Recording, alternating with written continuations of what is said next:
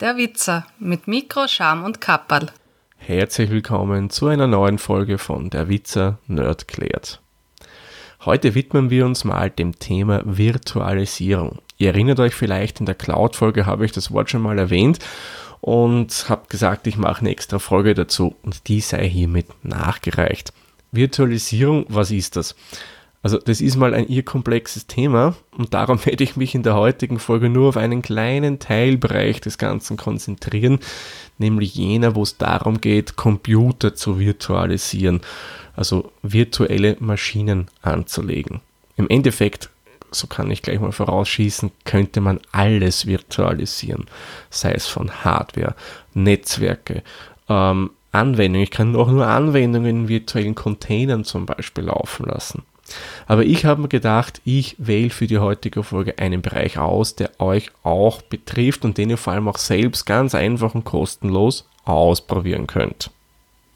Okay, aber was ist das Ganze jetzt nun? Also wie gesagt, wir schauen uns mal den Bereich der Virtual Machine an. Ganz kurz und knackig gesagt, aber keine Sorge, ich gehe dann schon ein bisschen ins Detail, damit ihr euch mehr vorstellen könnt. Eine Virtual Machine ist der Computer im Computer. So, und jetzt erkläre ich euch, wie ihr euch das am besten vorstellen könnt. Man benötigt mal einen normalen PC oder einen Mac. Eins von beiden Geräten. Darauf muss einmal ein Betriebssystem installiert sein. macOS, Linux oder Windows. Das ist dann mehr oder weniger euch oder dem Anwender, dem Administrator überlassen, was er dafür verwenden möchte. Das ist dann auch gleichzeitig in unserer Virtualisierungswelt der sogenannte Wirt. Also der bietet mehr oder weniger der virtuellen Maschine dann etwas an. Ja, und wie bringe ich da jetzt den Computer in den Computer? Da benötige ich noch eine spezielle Software. Und das wäre eben diese Virtual Machine. Da gibt es dann verschiedenste Anbieter. Es gibt von VMware zum Beispiel für den Heimbereich den VMware Player. Es gibt von Oracle den, die Virtual Box. Zwei Beispiele, es gibt noch ein paar andere auch, aber das sind meines Erachtens die besseren Systeme, die man sich installieren kann. Und diese Software muss ich jetzt mehr oder weniger mal auf meinem Rechner installieren. Habe ich das gemacht? Wirkt das eigentlich jetzt nicht aufregend. Das ist ein ganz einfach gehaltenes Produkt und in dieser Software kann ich dann mehr oder weniger meinen Computer anlegen. Das könnt ihr euch vorstellen, wie wenn ihr jetzt ein, eine Word, ein Word oder ein anderes Office-Produkt startet und die legt ein neues Dokument an. Im Endeffekt ist eine virtuelle Maschine dann für die Software nichts anderes. Man natürlich intern betrachtet ist das schon wesentlich komplexer, aber ich denke, damit ist es einfacher, sich was vorstellen zu können, wenn man das mit einem Office-Dokument vergleicht. Lege ich eben jetzt so eine neue Maschine an, kann ich dem dann Hardware zuweisen. Ich kann sagen, okay, die CPU soll so sein, äh, so und so viel Gigabyte RAM soll er bekommen, es soll ein CD-ROM-Laufwerk da sein, ähm, es soll so eine große Festplatte sein und so weiter und so fort. Aber Achtung, natürlich kann ich hier nicht mehr Ressourcen zuweisen, als mein Gastrechner, mein Wirt hat. Also zum Beispiel, ich habe in meinem PC eine CPU verbaut mit 3 GHz und 4 CPU-Kernen. Jetzt kann ich natürlich der virtuellen Maschine nicht sagen, ja, du hast jetzt 8 Kerne und pro Kern hast du 4 GHz. Das geht nicht. Ich bin natürlich immer auf die Hardware meines Wirts limitiert. Beim RAM im Endeffekt das gleiche. Ich kann nicht mehr RAM der virtuellen Maschine geben, als hier eigentlich am Rechner zur Verfügung steht. Das würde keinen Sinn machen.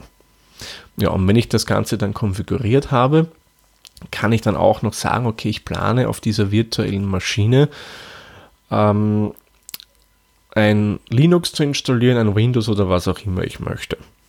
Dann bereitet der auch entsprechend gewisse Dinge so vor, dass das Betriebssystem dann darin laufen kann. So, jetzt haben wir das Ganze konfiguriert. Wie geht es dann weiter? Dann starte ich die virtuelle Maschine. Das funktioniert im Endeffekt nicht anders, als wenn ihr jetzt wieder ein ganz einfacher Vergleich, ein Video in einem Videoplayer starten würdet. Und genauso macht ihr es auch bei so einer virtuellen Maschine. Ihr wählt den eben neu angelegt, den eben neu angelegte Maschine aus, drückt auf Play und dann bootet die mehr oder weniger. Weil was macht die Software? Die simuliert mehr oder weniger einen Computer mit den bestehenden Ressourcen, die ich zur Verfügung habe auf meinem PC.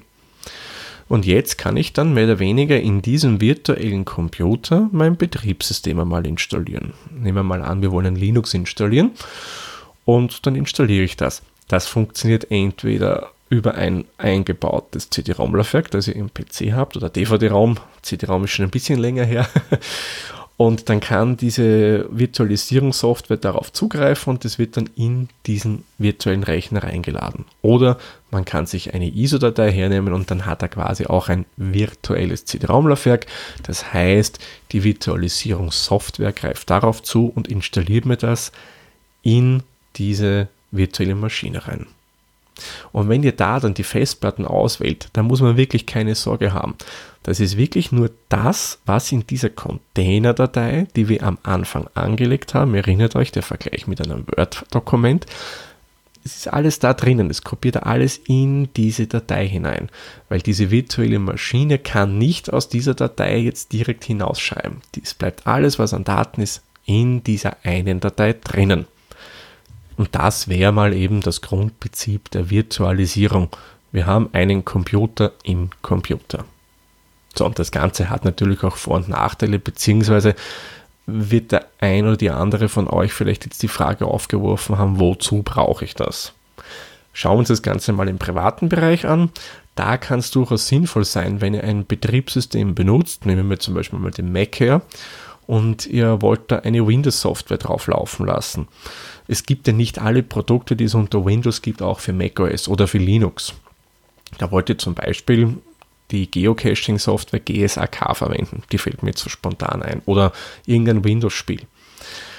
Ähm, das kann man auf einem anderen Betriebssystem nicht laufen lassen und da wäre dann eine Möglichkeit zum Beispiel, sich so eine virtuelle Maschine zu installieren. Ich habe dann quasi auf meinem Mac oder Linux-Rechner ein Windows laufen in einem eigenen Container, wie wir es vorher eben erklärt haben, also in einer virtuellen Maschine.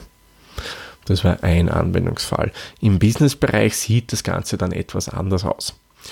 Nehmen wir mal an, eine große Firma die hat verschiedenste Anforderungen, verschiedenste Abteilungen. Jeder braucht zum Beispiel immer etwas von äh, Serverprodukten und so weiter.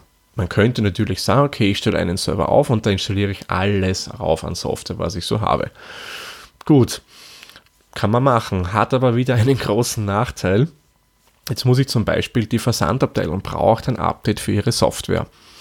Ja, das Update wird installiert vom Administrator aber das erfordert einen Neustart. Wenn der jetzt den Rechner neu startet, sind alle anderen Anwendungen, die wir oben haben, zum Beispiel das Lohnverrechnungssystem oder das Produktplanungssystem, das CAD-System, wenn alle haben einen Ausfall. Und das ist natürlich nicht ideal. Und da macht es einen Vorteil, wenn ich jetzt für jede Anwendung dann zum Beispiel einen eigenen Server hinstelle. Tja, das braucht aber wiederum viel Platz. Und ich brauche in einer Firma ein relativ großes Rechenzentrum. Das muss entsprechend gekühlt werden und so weiter und so fort. Bringt man einen höheren Stromverbrauch. Also in Summe jetzt nicht so ideal. Abgesehen davon, dass ich eben, wenn ich die Versandsoftware update, muss ich nur diesen Rechner neu starten. Und die anderen sind davon unberührt und können ganz normal weiterlaufen. Und da kommt jetzt die Virtualisierung ins Spiel. Da kann ich mir einen großen Rechner, einen mit viel Power hinstellen. Man nur kurz erwähnt, man könnte da auch äh, sogenannte Cluster erstellen, das heißt mehrere Rechner, die vernetzt arbeiten und dann eben die entsprechende Leistung zur Verfügung stellen. Und eben auf diesen Rechner installiere ich dann diese virtuelle Software und kann dann darin dann mehrere Server mehr oder weniger definieren und hat dann die Versandabteilung was eigenes, die Buchhaltung was eigenes, das, äh, die Lohnverrechnung und so weiter und so fort. Und so habe ich dann mehr oder weniger auch eine schöne Trennung und wenn eins geupdatet wird, dann äh, sind die anderen davon in dem Fall auch nicht betroffen. Und auch das ist es, was eben beim Cloud Computing dann die Notwendigkeit der Virtualisierung bringt.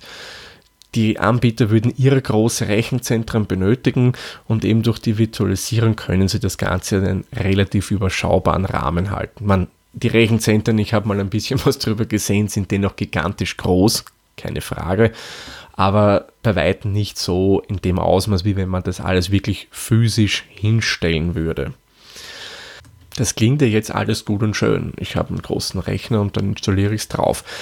hat aber auch ähm, gewisse Nachteile, muss man natürlich auch erwähnen. Der eine Nachteil, und das ist sicherlich einer der wesentlichsten, ich brauche wirklich einen extrem starken Rechner, weil viele, vor allem im Serverbereich, Systeme benötigen mittlerweile auch große Leistungen.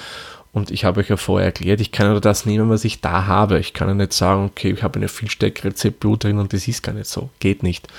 Da brauche ich eben extrem starke Rechner, die auch viel RAM haben, viel Speicherplatz und so weiter und so fort. Zusätzlich brauche ich auch ein relativ starkes und schnelles Netzwerk, weil wenn die Server untereinander kommunizieren, also wenn ich so mehrere einen Cluster betreibe, muss ja der auch äh, viel mit, mit über die Leitung bringen und da brauche ich entsprechend großes und starkes Netzwerk. Und ein Nachteil wäre noch, dass gewisse Produkte zum Beispiel gar nicht laufen würden auf Virtualisierung, das hängt damit zusammen, dass die einfach selbst schon eine gigantische Leistung benötigen und das kann Virtualisierung auf dem heutigen Stand der Technik einfach nicht. Ein Beispiel wäre zum Beispiel ein sehr aufwendiges CAD-Produkt, also ein technisches Zeichenprogramm, wo zum Beispiel Maschinen gezeichnet werden, große Maschinen, wie sei es Druckmaschinen, aber auch Flugzeuge und was auch immer, die brauchen gigantische Rechenleistung und da wäre die Virtualisierung durchaus eine, wie soll man sagen, Limitierung und da wird das Ganze nicht ordentlich oder gar nicht laufen. So, ich würde sagen, kommen wir kurz zu einer Zusammenfassung. Was ist Virtualisierung? Das ist der Computer im Computer. Das heißt, man hat ein kleines Programm an seinem Rechner installiert, unter Anführungszeichen ein kleines Programm, in dem kann ich meine virtuellen Computer anlegen. Die werden in einer Datei gespeichert und wenn ich das starte, schreibt das alles in die eine Datei hinein und betrifft mein eigentliches Betriebssystem, meinen eigentlichen Computer überhaupt nicht. Ich würde sagen, wir machen dann den Sack für die heutige Folge zu. Ich hoffe, ich konnte euch die Visualisierung ein bisschen näher bringen. Ihr könnt euch jetzt etwas vorstellen, wenn das Wort fällt. Sollte es dir noch Fragen dazu geben, könnt ihr mich natürlich wie immer gerne kontaktieren. Dann sage ich wie immer vielen lieben Dank fürs Zuhören und wir hören uns dann in der nächsten Folge wieder. Tschüss, Servus, pfiat euch. Der Witzer ist ein privater Podcast aus Österreich. Nähere Informationen zur aktuellen Folge sowie die Möglichkeiten für Feedback und Unterstützung findet ihr auf der-witzer.at.